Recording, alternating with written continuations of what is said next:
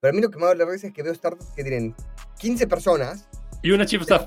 y una persona es el chief of staff diciendo, tipo, como, tipo, no quisiste ponerte que tengo, digamos, una persona administrativa, un, digamos, un secretario o algo por el estilo, entonces, que así que a vos te encanta cripto. Eh, no, a ver, te, te, te, cuento yo. Fíjate que ah, mejoró mucho mi percepción de cripto. Mucho. Opa, opa, ¿qué está pasando?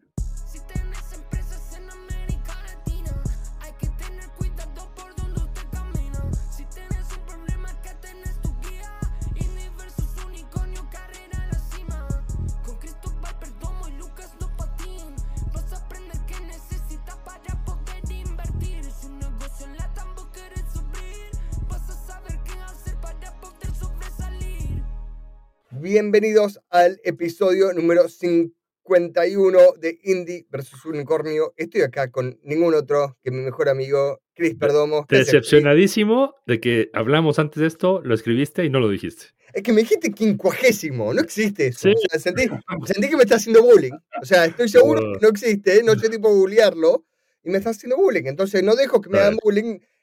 No se dice quincuagésimo. Estamos todos de acuerdo con eso, ¿no? O sea, Em, algún día vamos a aprender a hablar español como corresponde. Someday. ¿Cómo estuvieron las vacaciones? Muy bien, ¿tú? Eh, bien, estuve, no, estuve, me, reuní unos días en Madrid con algunos amigos em, emprendedores, que va con toda la familia, con toda la troupe, toda la cosa, que em, estuve 15 días seguidos con una hija enferma con fiebre, todas las noches, durante 15 días, entonces eso... Eh Pero eso, ¿por qué 15 días? Eso suena mucho porque se fueron turnando. bueno, una ah, que lo hizo peor. Ah, no, fue la misma. No, no fue la misma, no fue la misma, se fueron ah. turnando. Pero fue como no dormir durante 15 días seguidos. ¿Y neumonía afuera? O sea, de viaje? En, sí, básicamente, y, está, o sea, ya está todo bien, pero fue hasta encontrar el antibiótico, todas esas cosas. Eh. pero Madrid lindo, es, según una, vino una familia amiga de Chicago, que él es un emprendedor de real estate, y nos reemos porque él dice, para mí Madrid es el corte inglés porque tipo el 50, porque el, como están los niños enfermos, el 50% del tiempo lo pasábamos en el patio de comidas que tiene el corte inglés. Ah.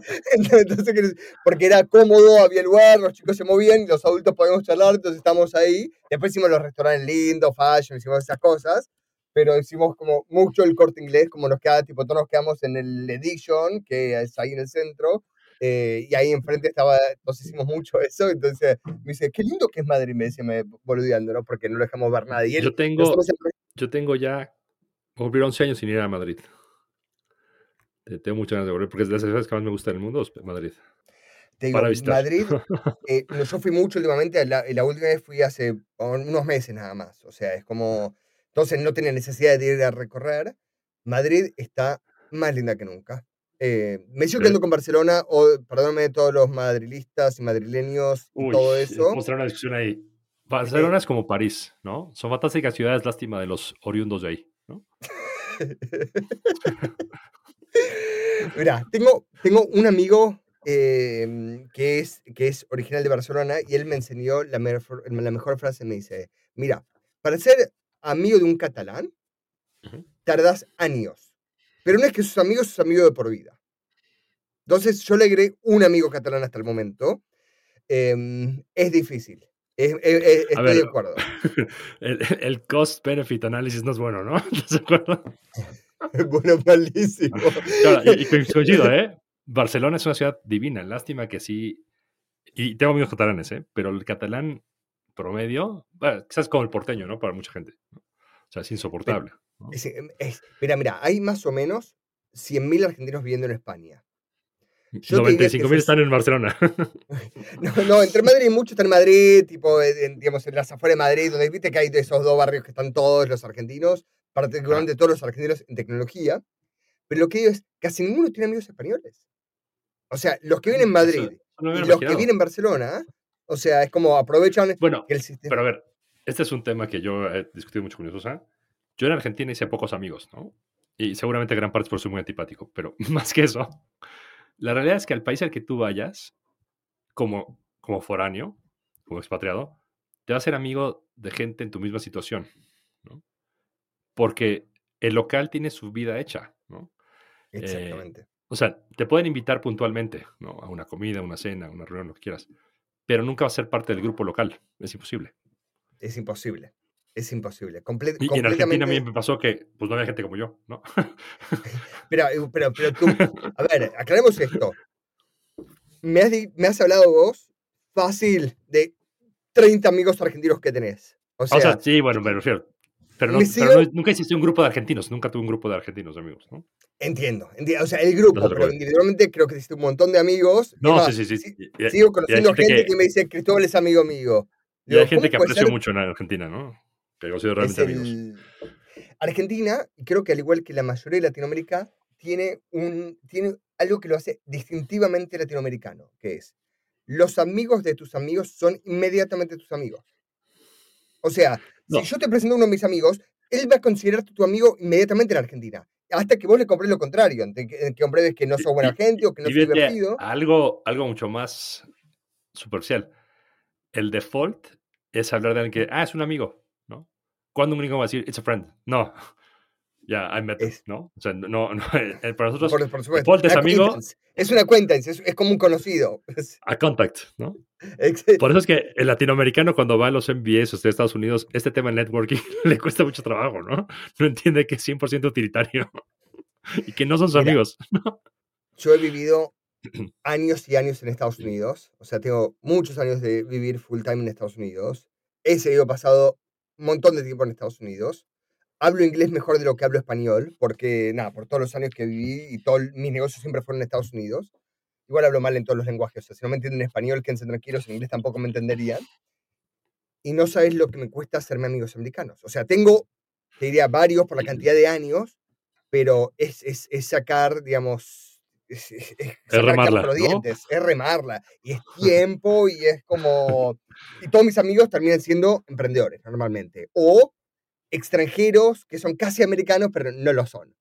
No, no sé si te contesto que cuando hice la universidad en Estados Unidos, yo fui a estudiar eh, computación y matemática. Mentira, a ah, son campeones ahora que me acuerdo. Ah, ¿no? Michigan, salió campeón exactamente de fútbol americano. odio, odio al coach, pero qué bueno por Michigan. sí, salió que es como la primera vez en 30 años y es como, nada, es como un, un hito bastante importante. Pero yo básicamente apliqué a las 10 mejores universidades de computación de Estados Unidos. Ya, ya era programador, sabía que eres, me aceptaron algunas y elegí ir a Michigan. Hoy en día, en su momento era como la quinta mejor, hoy en día creo que es la cuarta mejor en computación de Estados Unidos. Y cuando llegué ahí me di cuenta que ya había avanzado y hacía, si aparte hacía escuela de verano, diferentes cosas, que me estaba graduando temprano y agregué matemática porque nada, porque estaba ahí de el título.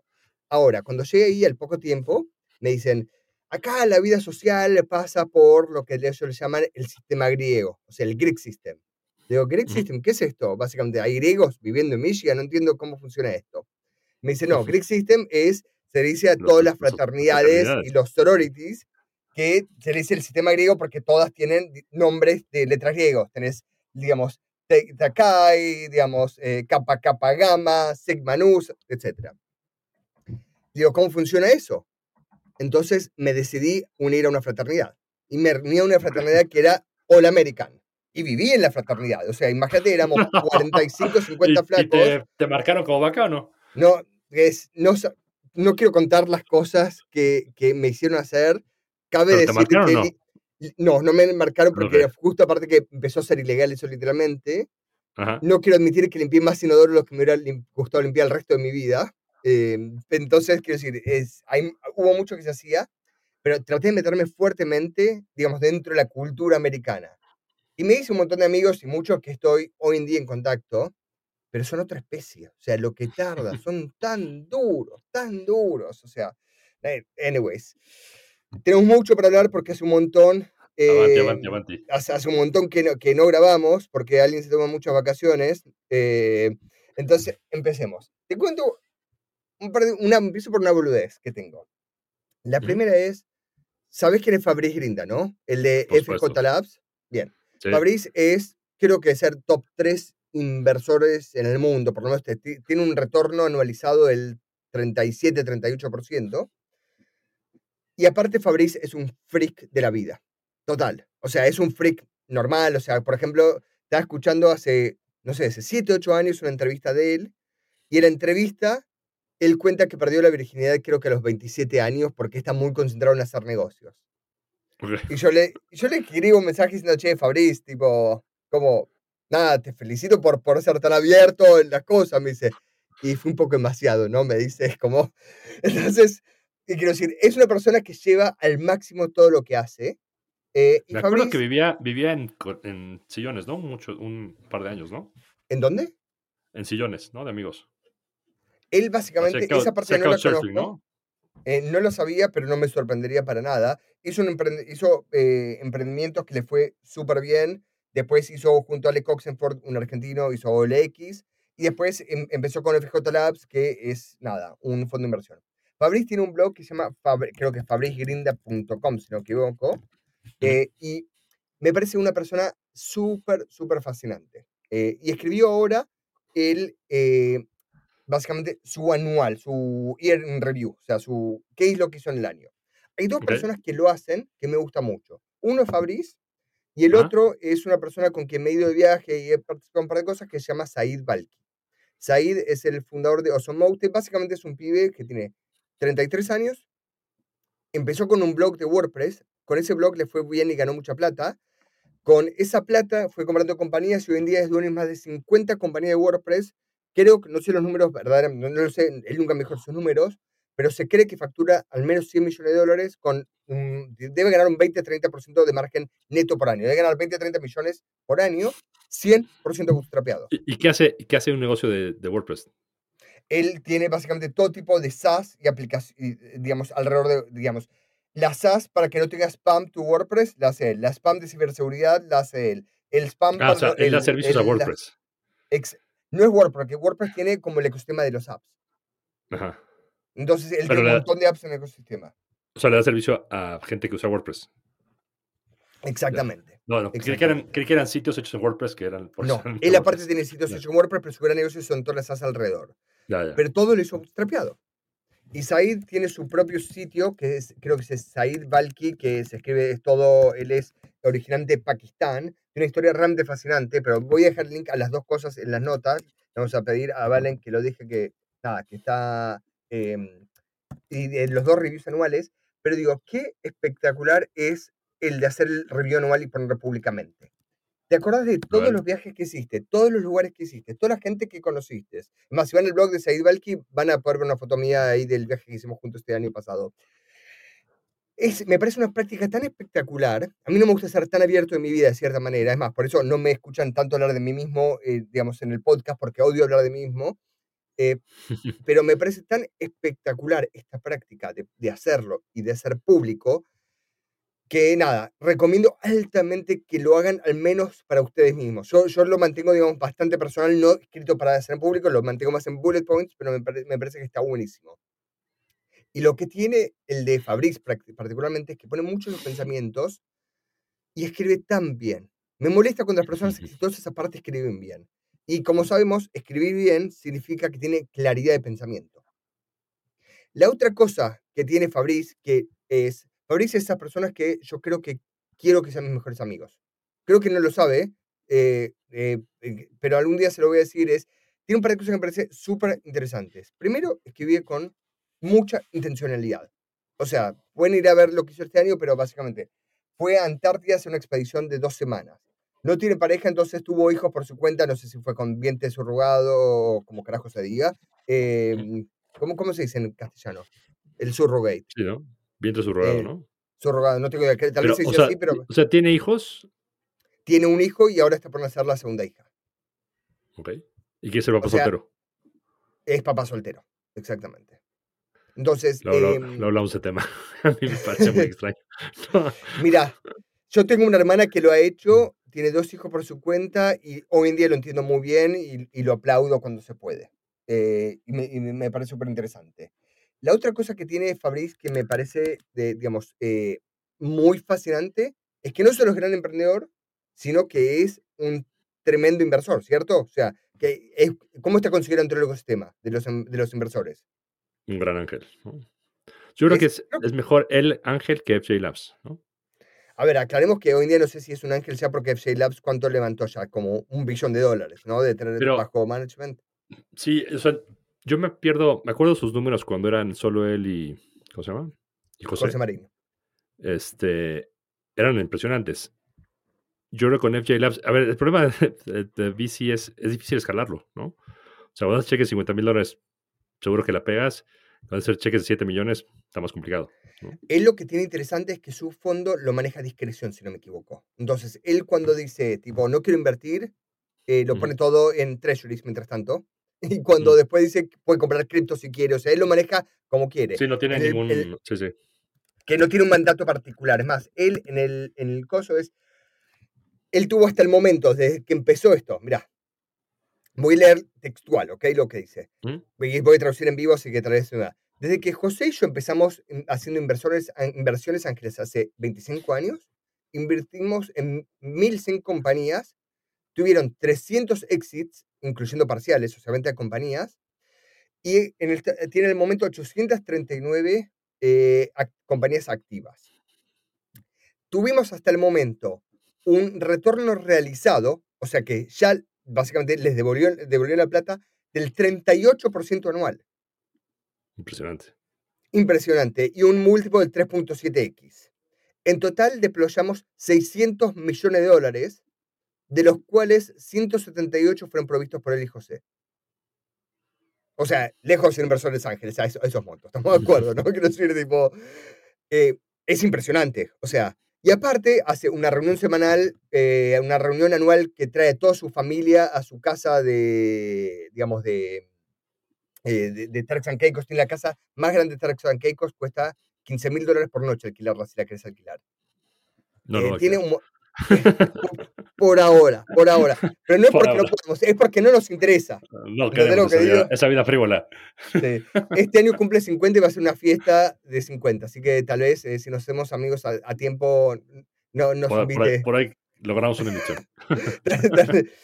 Pero me parece muy impresionante la carrera y la intencionalidad que tiene este tipo. ¿Entendés lo que digo? O sea, es como busca cosas que le interesan en la vida. O sea, no es solo invertir, sino que busca tener hijos por su cuenta porque no, no consiguió, no quiso tener pareja. Hay eh, un post de él de cómo hizo para buscar novia. ¿No lo llegaste a leer ese? O sea, yo le perdí la pista a Fabriz hace como seis años, ¿no? Antes sí lo seguía. Y en aquella época tenía un post muy famoso de, de cómo hizo para buscar novia. Él es matemático de Princeton. Y entonces generó un algoritmo, ¿no? Básicamente es una ya que se ha vuelto famoso, que es cuántas citas necesitas para decidir con quién quedarte, ¿no? Y es, eh, creo que eran 13 el número, ¿no? Y eran 13 citas y es la que más te gustó, la siguiente, si no es mejor te quedas con esa. Pero, pero, o sea, pero tenía una ecuación y tenía todo en el blog, ¿no? Espectacular. Es, a ver, estamos de acuerdo que es, alguien, es, un, es un distinto, con lo bueno y lo malo que trae eso. Con todo lo que implica, ¿no? Eso no quiero decir, no es una persona común y es extremadamente abierto extremadamente transparente. más, le puedes preguntar prácticamente lo que quieras y te lo va a contestar. O sea, no, no le tiene miedo a nada. Y a mí, la vida. Nada más ahí, un comentario. Tengo un muy buen amigo que vive en Connecticut. También tiene casa en Connecticut, este, Fabriz, y tiene una cancha de pádel. Tenía, tenía. Bueno, tenía. En el momento en el que ya hablo, lo tenía todavía, y mi amigo quería hacerse una cancha de pádel en Connecticut, entonces preguntó quién se había hecho una cancha en el, o sea, buscó los permisos de, de, construcción, encontró quién se había hecho y lo buscó, sin tener idea quién era Fabriz Grinda, ¿no? Entonces habla con él, y de hecho se hicieron bastante amigos, ¿eh? ¿eh? habla con él y le dice, no, vente a mi casa y te cuento. pues llega y una mega mansión y le dice, oye, pero tú sabes quién soy yo. Y mi amigo decía, no tengo la menor idea. Y como que le causaba realmente un problema a Fabriz que no supiera quién era él. Claro, sí, sí, porque él legó por el cielo, que justamente es el... y después seguramente eso hizo que quieran ser amigos, solo porque no sabía quién era él. Probablemente eso le cayó en gracia, ¿no? Sí, sí, no tenía sí. ningún Así que nada, interés particular. a mí me gustan, a ver, es como, la- de cierta manera, la, la diferencia o la definición entre, digamos, un genio y un excéntrico, digamos, un- entre un excéntrico y un loco, es la cantidad de millones que tiene. O, o sea. Fabril es- un excéntrico únicamente porque hizo mucha plata. O sea, es un tipo que hizo, que digamos, que su network son cientos de millones, si, no- si no, digamos, no creo que sea un billonero, pero cientos de millones. Quiero decir, si no tuviera eso, definitivamente estaría dentro del campamento de los locos, The pero un Freaks, loco ¿no? lindo, por lo menos. es, de, dentro, así que me parece que el, el takeaway es... Y, a todo esto, de, su socio José, ¿has visto alguna vez alguna foto de José? Sí, vi foto, pero no sé nada de él. No sé si es no latino, no, sé nada. No, si la viste, no existe en internet. Si tú vas al sitio de, de, FJ Labs y buscas el equipo, todos tienen foto y él solo tiene silueta. Lo mismo en LinkedIn y en todas las publicaciones que son él. Pero hay, mira, google el nombre, hay una foto de él, no sé si es verdadero, en Crunchbase hay una foto de él. A ver. Que tiene una pinta de español viejo. No, es, mexicanísimo, lo cual no. Ah, es mexicano. No lo conozco, pero tiene cara de esa, o tal vez mexicano. Para mí todos los latinos son iguales. Pues yo no encuentro. A ver, José Marín. Pone, pone, busca, pone José Marín eh, FJ Labs. Te aparece, busca, la entras al primer link que es el de Crunchbase y ahí aparece. Mira, sí, así es. Ah, pues no, no se ha dado cuenta para bajarla, sí. Pero sí es mexicano. ¿Qué, ¿Qué, sabes de José Marín? No sé nada de él. Contame algo. A ver, yo no, yo eh, una vez chateé con él, nunca he hablado con él. Eh, es más por terceras personas que he conocido historias de él. Eh, por ejemplo, ubicas ahí en Buenos Aires, donde está, donde estaba el Paseo Renault. En, sí, sí, sí, sí, Sobre, sobre Libertador. No, sobre el Corta. sobre el Corta, perdón. Que atrás había unos, departamentos que en los 90 eran como lo mejor que había, ¿no? perfecto lo que, está, lo que estás hablando. Bueno, Cuando vi en Buenos Aires, eh, fui a ver un departamento ahí. Ahí tenía un departamento, José Marín, en los 90 cuando estaba de remate, porque él fue socio de Alec en, en de remate, ¿no? Ah, no sabía, ok, interesante, bien. O sea, los fundadores de, de remate son él y Alec Oxenford. Bien. Y cuando tenía este departamento, eh, es famoso que el departamento estaba lleno de besos labiales. O sea, ¿no? Y cuenta la leyenda que él era un gran player, ¿no? Y que cada novia que tenía tenía que ir a besar el, refrigerador, la heladera. era el refrigerador metálico que tenía. Entonces, ese tipo de cosas este, son las cosas que vive. Y, José dónde hizo la plata? Porque con Derremate no hizo mucha plata. Es, una, él es una familia muy rica. Ok, entiendo. Perfecto. Y hizo más dinero. Entiendo. y, vive, en España hace muchos años. Ah, vive en España. Ok. sí, sí. Perfecto, bien. Imagino que de la High Society mexicana, ¿no? De... Me, imagino que sí. No, no, o sea, solo, solo, sé que es una familia que tiene mucho dinero, pero no, no sé más. Perfecto. Y que la ha multiplicado eh por muchos más, ¿no? que igual, igual que Marcos Alperín, ¿no? O sea, Marcos pues, tiene mucho dinero, pero él lo multiplicó por cientos, ¿no? Por creces. Sí, sí, sí, sí. Sí, sí, le habrá hecho. Tenemos de algo que está pasando en los últimos meses que hace que a vos te encanta cripto. Eh no, a ver, te, te, te, cuento yo.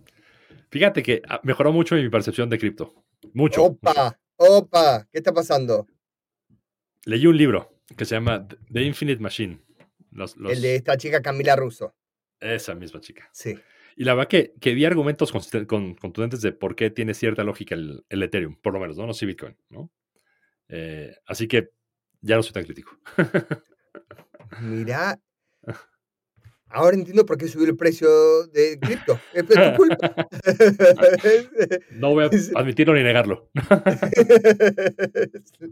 Espera, ¿y compraste algo? No puedo decir. No puedo decirlo. Ok, hecho, hecho, pero es el. Vos viste que subió mucho el precio de, de cripto en los últimos meses, ¿no?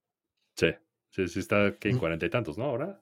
No sé, pero subió, casi que se duplicó, digamos, en, en el año. ¿Sabes por qué creo que pasó eso? No. Tengo una muy buena teoría, pseudo confirmada, pero tengo unos amigos que no son tipo los whales o si ballenas, pero están muy metidos en el ecosistema. Básicamente, viste que ayer se aprobó el ETF de Bitcoin. Sí, sí, Bien. ¿Es de Bitcoin o es de cripto? O sea, de, Bitcoin. De Bitcoin. Directamente de Bitcoin. Sí. Para, para el que no sabe lo que es un ETF, es básicamente es un instrumento financiero sintético que básicamente te permite comprar como si compras acciones de Ford, es comprar, digamos, el precio de Bitcoin en la bolsa. Porque hoy en día si quieres comprar Bitcoin, tienes que ir a un exchange o hacer cosas más maniobras medio raras. El ETF te va a permitir, si no sé, si tienes Interactive Brokers, tenés, no sé, cuenta en cualquier banco, vas a poder comprar el ETF, que hasta hoy en día no se puede hacer. tienes que respaldar ese ETF con las acciones de verdad o con el Exactamente, con, con, el cripto de verdad. Exactamente. Entonces, lo que todo el mundo está diciendo es que las ballenas ya sabían que se iba a probar el ETF hace unos meses, dentro de unos meses. Pero ellos lo sabían ya tipo hace 3, 4 meses atrás, solo que no era público. Y por eso subió tanto el precio de Bitcoin. Entonces, que dicen que individualmente muchos de los que están en Wall Street, que están metidos en esto, que ya sabían que se iba a probar, que ya era seguro, que era cuestión de tiempo que renuncien, ya fueron comprando y eso fue lo que hizo que suba el precio. Ya. Se tiene lógica, ¿no? Tiene lógica y aparte me gusta esto de qué descentralizado está el mundo. Estoy poniendo mis deditos, viste, con, con quotes, quotation marks, diciendo es tipo de que descentralizado una mierda. O sea, tipo, tenés tipo, está, como todo el sistema financiero de gana para Oye, ayer vi un, post muy bueno, no sé si lo viste, que decía, si estoy adentro de un avión de Boeing que acaba de reventar la puerta, ¿es insider trading y compro puts? Buenísimo. Bueno, explícalo bien, explícalo bien. Eh, Boeing hizo un avión que tuvo problemas, ¿te acuerdas el que se estrelló en Egipto, no? ¿Dónde fue? Boeing, no, lo Boeing que pasó es que se le saltó eh, una ventana en medio vuelo. No, no, no, pero es el mismo avión de la vez de Egipto. ¿Te acuerdas? El que pidieron Es el mismo vuelo, sí, sí, el 737 MAX.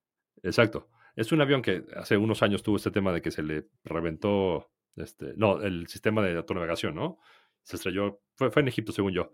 Entonces pararon los vuelos de esos aviones por mucho tiempo, creo que fueron seis meses. Se supone que era un cambio de software. Arreglaron el software. Siguió volando el avión. Seguramente han subido algunos de esos aviones ustedes y yo también. Y hace tres días, un vuelo de... Ala era de Alaska Airlines, ¿no? Alaska Airlines, sí. A medio vuelo se salió volando la puerta. ¿Y viste el celular? No. ¿Que hay foto, hay video? Hay un celular que salió volando cuando se revienta la puerta y cayó intacto. ¿Y? ¿Se, ¿Se ve la grabación? Es un iPhone. Sí, hay la foto del, sí, sí, del, del, teléfono. Buenísimo. Pero bueno, lo que iba a ser, esto era un tipo haciendo broma de esto diciendo, se considera insider trading si estoy dentro del avión, revienta la puerta y decido comprar puts de esta compañía porque se verá el carajo. Es buenísimo. ¿Sabes cuál otro me, me, hizo, me, hizo, estallar de la risa? Que esto es medio políticamente incorrecto. Eh, que hay alguien básicamente que posteó, creo, creo, que te lo mandé por WhatsApp, por, digamos, pero es políticamente incorrecto, si no me equivoco, es alguien tiró diciendo es, che, puede ser que has inventado el puesto Chief of Staff para que los hombres también puedan ser secretarias. sí. O sea, es, una, es políticamente es incorrecto, pero en cierta manera está bien traerlo a la luz, que es verdad. O sea, tipo, es como, es políticamente correcto, pero es verdad. Yo, la, yo oí la primera vez hablar del Chief of Staff cuando yo trabajé en Enron. En Enron el puesto más buscado por los MBAs cuando trabajas a Enron era ser Chief of Staff con el CEO, ¿no? Y el puesto era muy claro. O sea, el puesto era, tenías dos años en el que eras la sombra del CEO, muchas veces cosas que el CEO no tenía tiempo no quería hacer, y al final de dos años te daban un área a tu cargo, ¿no? Entonces, como que era muy clara el programa, ¿no? Chief of Staff. Y ya, fue la única vez que lo vi en mi vida, ¿no? Y luego, bueno, la política siempre dio Chief of Staff, ¿no? O sea, generalmente los políticos tienen un Chief of Staff el Departamento de Defensa, el Departamento, ¿no? que es el que se encarga como que todo eso, como el CEO de, de, los departamentos. Ahora, las startups, no sé en qué momento nació esto del Chief of Staff. Porque como que no hace nada, ¿no? El Chief of Staff más que está ahí. No, el Chief of Staff es la persona que toma notas de lo que el CEO hace, lo que va, digamos, la persona que va a las reuniones que el, el CEO no llega. Pero a mí lo que me da la risa es que veo startups que tienen 15 personas. Y una Chief of Staff. Cual, y una persona es el Chief of Staff diciendo, tipo, como, tipo, no quisiste ponerte que tengo, digamos, una persona administrativa, un, digamos, un secretario o algo por el estilo, entonces es, es, me parece que es ridículo. Así que nada, me pareció bastante ocurrente. Y el Ahora, tweet... creo, creo que a, a, a, defensa de eso, mucha gente ha conseguido buenas, buenos MBAs por haber sido Chief of Staff de empresas latinoamericanas, startups. ¿no? Eh, he conocido tres o cuatro que han ido buenos MBAs tipo Harvard, Stanford, ¿no? Y la razón es, pues fui chief of staff de Rappi o fui chief of staff de no sé qué, ¿no? Lo cual me llama la atención, que es bien valorado el, el puesto. Eh, por ahora. Son esas cosas que al principio suenan bien porque vinieron de un lugar que está bueno y eventualmente nada. Y el, el, último tweet que realmente me llamó la atención es uno de Morning Brew que decía, Bird, ¿te acuerdas de Bird? La startup Bird era, es una... Ah, la de los scooters. De los scooters, de micromovilidad, sí. básicamente, que tipo en todas las ciudades tenías tipo estos patinetas eléctricas que con la aplicación las desbloqueadas y te cobraba, etc. Escuchate esto. Bird eh, hizo bancarrota. No sé si chapter 11 o 7, pero hizo bancarrota. ¿Ok? ¿Sabes cuánto levantó Bird? Más de un billón seguro, ¿no? 2.5 billón. O sea, 2.500 mil millones de dólares, o más o menos por el estilo. O sea, que con los números no soy bueno diciéndolos. Pero, o sea, ¿y sabes cuánto vale ahora? 1.6 millones salió la bolsa. O sea, está, era pública. Ah, hizo un SPAC, ¿o qué? Ah, pero acabo de decir mal. No lo editemos porque está bien ser humanos. La compañía levantó más de 500 millones y llegó a valer 2.5 billones. Ah, yo lo he Pero, a ver, eh era Bird, Lime y cuál otra había? Estaba, y había una Green, también había otra, GR. No, Green, era la mexicana, ¿no? La, la latinoamericana. no, va, a quemar al, al, inversionista americano, pero vuelvo a mi tema de el due diligence de los americanos es muy pobre. o sea, este es un tipo, yo creo que ha de ser top 5 mundial de VCs en retornos, está en el Midas List en el top 10. Eh, y voy a cenar con él. Bueno, vamos a cenar con él. Alguien que yo conozco va a cenar con él. Y le dice, oye, una pregunta. O sea, nosotros pues, no, no, tuvimos oportunidad de invertir en Green, ¿no? Pero pues siempre vimos que los economics de los oscuros eran muy malos, ¿no? Y le preguntamos, oye, ¿por qué invertiste en Green? Dice, no, pues, pues es un no-brainer, es, es un gran modelo de negocio. En Latinoamérica no hay competencia. En ese momento le muestran el teléfono, Lime, Uber, Bird, estaban ya en México. Se le bajó la comida. Es, de nada, hay, hay, cada uno que, que eh, nada, que, que, que, no da para esto. No, pues evidentemente sí da porque es multimillonario. pero te das cuenta que el mismo cariño que le ponen a invertir en Estados Unidos no se lo ponen a Latinoamérica. Tuye, estamos de acuerdo, está bien, estoy de acuerdo, es, es, es, es correcto. antes que estamos hablando del, del fin de año, vos, ¿Ah? vos ya lo, creo que te pregunté tres veces y creo que te lo voy a preguntar ocho veces más hasta que lo hagas. Vos no haces metas anuales, ¿no? No. hice, hice mucho tiempo en mi vida, ¿eh? Ah, Yo lo, que hice, sí, sí, de ah. los, de los 15 a los 27, 28, eso hice. Y religiosamente, y con plan, o sea, era, era un trabajo, ¿eh? O sea, me tomaba mis dos, tres días hacerlo, y eran mis metas, y era con planes, y era, y KPIs y todo, ¿no? Eh, luego me casé y ahí se perdió el costumbre. La vida intervino. Creo que con Cristóbal nos vimos por segunda vez en Lima hace un, hace un par de meses y me enteré una historia de él que lo voy a tener en público a ver si se anima a contarla. Yo creo que no va a tener, problema, pero me pareció fascinante. ¿Podés contar la historia de, de momento que te casaste con tu mujer hasta City Hall? ¿Cómo? de, básicamente del momento que se conocieron hasta que ah. caminando por, por el sur de Manhattan y dijeron, oh, acá hay Lo principal, y creo, que, y creo que es mi superpower como VC, ¿no? Soy tomar decisiones fuertes y rápidas, ¿no? Soy all in, ¿no? Hay, commitment, ¿no? Yo conocí a mi esposa el 23 de mayo, 23 de marzo y me casé el 19 de mayo. Y me casé porque íbamos caminando por City Hall, frente City Hall, Nueva York. Del, del, mismo año. Del mismo año, sí, sí, sí. O sea, Casi dos meses. Pues, o sea, menos de dos meses desde que salió la primera cita. Sí, sí, sí. Que fue el primer ah. blind date eh, en el cual mi esposa pues quería que iba a conocer Cantinflas. Dijo, sí, me lo saco rápido encima y me dio un date al día siguiente. Pero ahorita todavía, siendo todo el formalismo mexicano, le dije, mira, le llamé un martes, dije, oye, a ver si el fin de semana. Me dice, no, no, mañana. Pues bueno, mañana, ¿no? Y ya, nunca más dejamos salir. Espera, entonces básicamente salí, eh, que no hayan dejado ser no, no, es lo raro, o sea, es, o sea, del momento que Cristóbal la conoció a su mujer, se casaron, o sea, legalmente en menos de dos meses. Dos veces, y, no por la iglesia, porque no me dejó la iglesia, ¿eh? que ahí, ahí, ahí acabó mi, mi, mi, etapa religiosa de mi vida. Eh, cuando me quise, o sea, me iba a casar, un poco rápido el tema del City Hall, vamos pasando al City Hall, y yo le sugerí, ella le dije, oye. Aclaremos, City Hall es como decir el Palacio de la registro Justicia. Civil. Registro, es el registro civil. ahí está, el registro civil. De Nueva York, ¿no? Estamos caminando por ahí y le digo, oye, vamos a ver qué sienta para casarse. Me dice, vamos. O sea, nunca hubo un, te quieres estar conmigo en así, ¿no? O sea, no fue. Esa parte romántica no fue. Quizás faltó, ¿no? Pero fuimos a City Hall y me dio mucha risa que a ella, ¿sabes qué es lo que le daba miedo de casarse? le tiene pavor hacerse exámenes de sangre. Entonces, lo que no quería que. Entonces, cuando vio que no había requisito examen de sangre, dijo, pues va, ¿no? Entonces, cuando pides tu licencia de matrimonio en Estados Unidos, por no sé, Nueva York, tienes un waiting period de 24 horas para que lo pienses. Está bien, o sea, para que no sea impetuoso y después arrepentirte.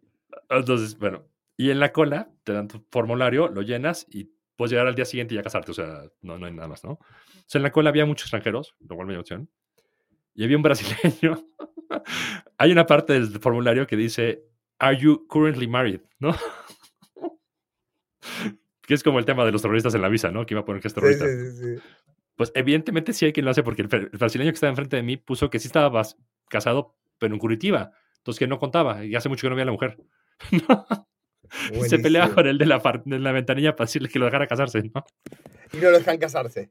No lo dejaron casarse, no, por, por el amigo. Eh, eh, eh, por, la sinceridad tuvo su pecado. Pero quiero, volviendo a, lo que decía, es. Cristóbal, lo que dice es verdad. O sea, es como. los VCs son conocidos por hacer pocas apuestas de alta convicción ir todo para adentro. O sea, ir full all in sobre eso. Y Ahora, hay cierto, como dicen los gringos, there's a method to the madness, ¿no? O sea, no creas que fue, ay, me quiero casar, ¿no? Yo tenía muy claro. No, creemos que no hay nada de lo que puedas decir ahora no, que me va a convencer eh, que, en seis semanas hay que casarse. O sea, nada. A ver, primero es basado en datos. Nada te dice que un noviazgo largo te da un matrimonio largo. Nada. No hay ninguna correlación. Cero. ¿Estás de acuerdo? De acuerdo. No, no investigué la data, pero, asumamos que estoy de acuerdo. O sea, no, no, tengo tampoco una base larga, pero sí tengo muchos casos de gente que fue novia 10 años y se divorció a los 6 meses, ¿no? Con lo cual no veo cuál sea el tema. Para mí sí era muy claro que sí me quería casar y me quería casar cuando se cumplieran ciertos requisitos, que los tenía muy claros en mi cabeza, ¿no? Y que nunca tuve una novia que cumpliera esos requisitos, ¿no? Antes de, casarme con mi, esposa, que seguimos casados luego de casi 22 años, y estoy muy, muy agradecido que siga conmigo, eh, yo tuve una novia antes, en el primer año del MBA, una americana, que de hecho antes de conocer a mi esposa, yo tenía unos amigos argentinos que me prestaron a mi esposa, que me decían, te vas a estar a tal. Digo, pues tengo novia. El día que cortes me dices. Entonces, bueno, corté con la, novia, era una novia americana, este, eh, súper, high power alpha, Columbia, undergrad, Columbia Law School. Eh, de hecho, fue la, fue la General Counsel de Facebook, con lo cual, pues, tiene su, siguió la carrera que me imaginé que iba a seguir. Pero, por ejemplo, es, e, ella y mis anteriores novias nunca cumplieron los requisitos. Que vivirías en un palacio ahora, ¿eh? pero bueno. en un palacio vigilado por meta, ¿no? No, sé si sea bueno. ¿No? Pero yo tenía muy claro que, que, había tres o cuatro cosas que eran innegociables y nunca las había encontrado. Y en mi esposa no las encontré y pues soy muy feliz. ¿Y cuáles eran? Eh, a ver, la primera era el concepto de matrimonio, ¿no? Que fuera algo realmente, no diría legal o un compromiso, sino que fuera como algo importante en la vida, ¿no? Eh, que eso quizás, mismos antes de la novia americana eran mexicanas, que era más claro eso, la americana sí era muy transaccional, ¿no? Era como, pues nos casamos y no jala, pues nos divorciamos y no pasa nada, ¿no? Entonces era uno, ¿no? Otra cosa era el tema de hijos, ¿no? Yo sí quería un poco más a la antigua que los hijos fueran criados por mi esposa, ¿no? O sea, yo no quería una career woman, ¿no? Que, que nos dedicara tiempo a eso. Entonces, también era un tema, ¿no? Que quizás la más importante era un tema de generosidad, ¿no? Y generosidad, no tanto en el tema material, sino mucho en el tema de tiempo, ¿no? Yo tuve algunas novias que tú veías que eras una prioridad más en su vida y no la prioridad, ¿no? Eh, por el tema de que tengo, tengo, junta tengo reunión con mis amigas. Oye, pero hemos quedado a hacer tal cosa. Sí, pues mis amigas, ¿no?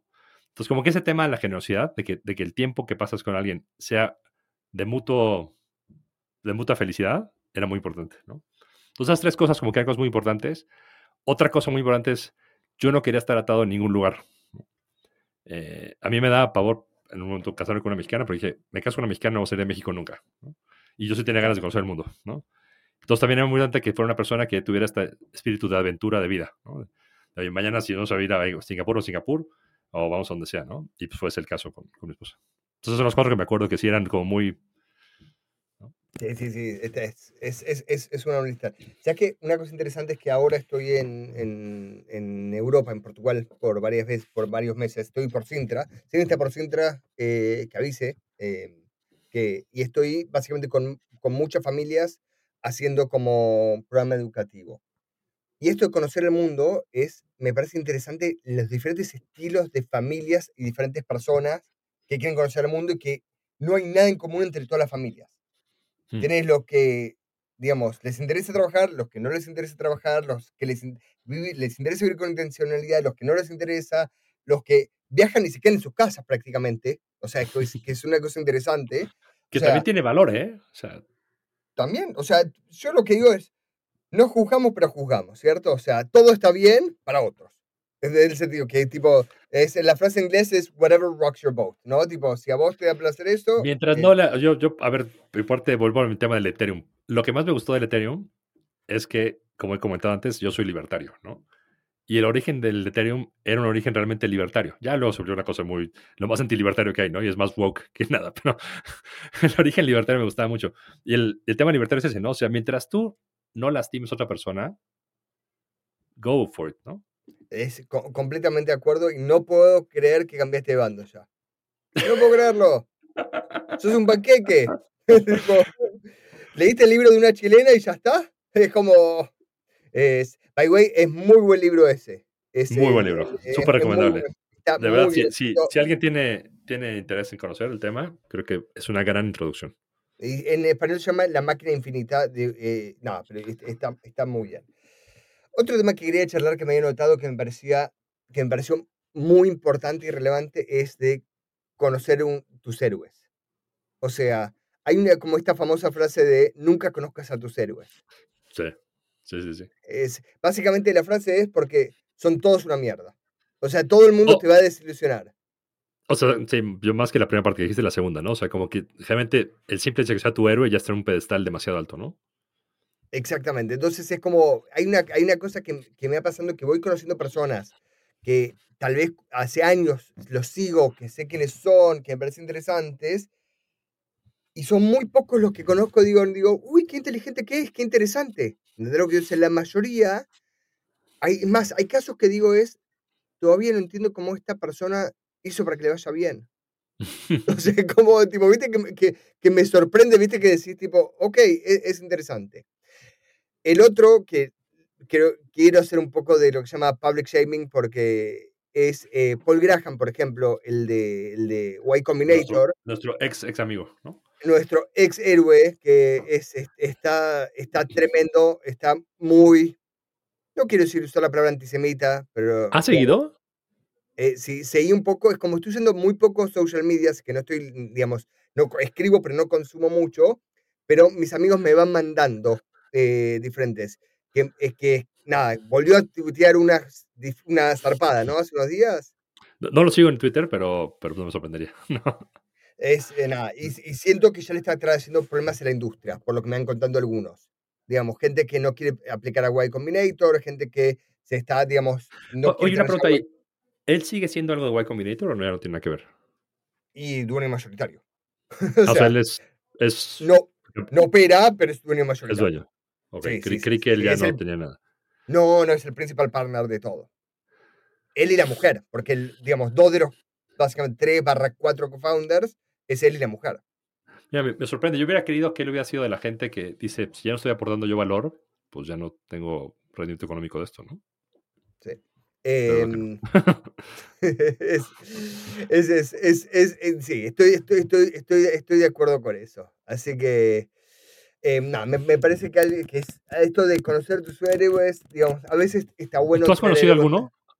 ¿Algún héroe? Mira, todos los que conocí eh, no son llamarlo héroes verdaderos, sino gente que tal vez admiraba, digamos, por cosas que han hecho o, o cosas que han escrito. em, y hasta ahora nunca me pasó uno que en persona diga, wow. Yo, yo creo que te comenté, hace unos meses fui a cenar con Charlie Alberti. El baterista Soda Stereo. Del baterista Soda Stereo, sí. Y, y la verdad que para mí sí fue mejor que lo que esperaba, ¿eh? Es un tipo- inversor eh, bastante ávido, ¿no? O sea, es inversor ángel, tengo, tengo entendido que invirtió en varias compañías. Mm, Más que inversor, es como el creativo de las ideas, ¿no? O sea, lleva equity por, por ideas. Ok, Eh, él, él tiene una marca que, que es una cerveza sustentable. ok. Eh, No o sea, está muy metido en el tema sustentable, ¿no? De hecho, las ideas que tiene es un marketplace de, de, sustentabilidad, o sea, cosas muy, muy de ese tema. Eh, pero un tipo súper agradable, cero, cero, cero, cero, cero, cero ego, ¿no? Eh, te cuenta las historias como si estuvieras hablando con un amigo, ¿no? O sea, no, no es un... Y, a ver, yo no estaba ahí porque yo fuera importante, ¿no? Yo estaba ahí como parte de una cena de seis personas, con lo cual no tenía por qué tener ningún tipo de, de, de, de, referencia a mí. Y me pareció excelente. Tratado de pensar en algún otro héroe que me haya así sorprendido para mal, y creo que todavía no, no hay, no hay eso. Pero pues tampoco he conocido tantos. Mira, yo quiero contar que hace unos cuatro o cinco meses atrás conocí a uno de mis ídolos personales en un almuerzo de Buenos Aires.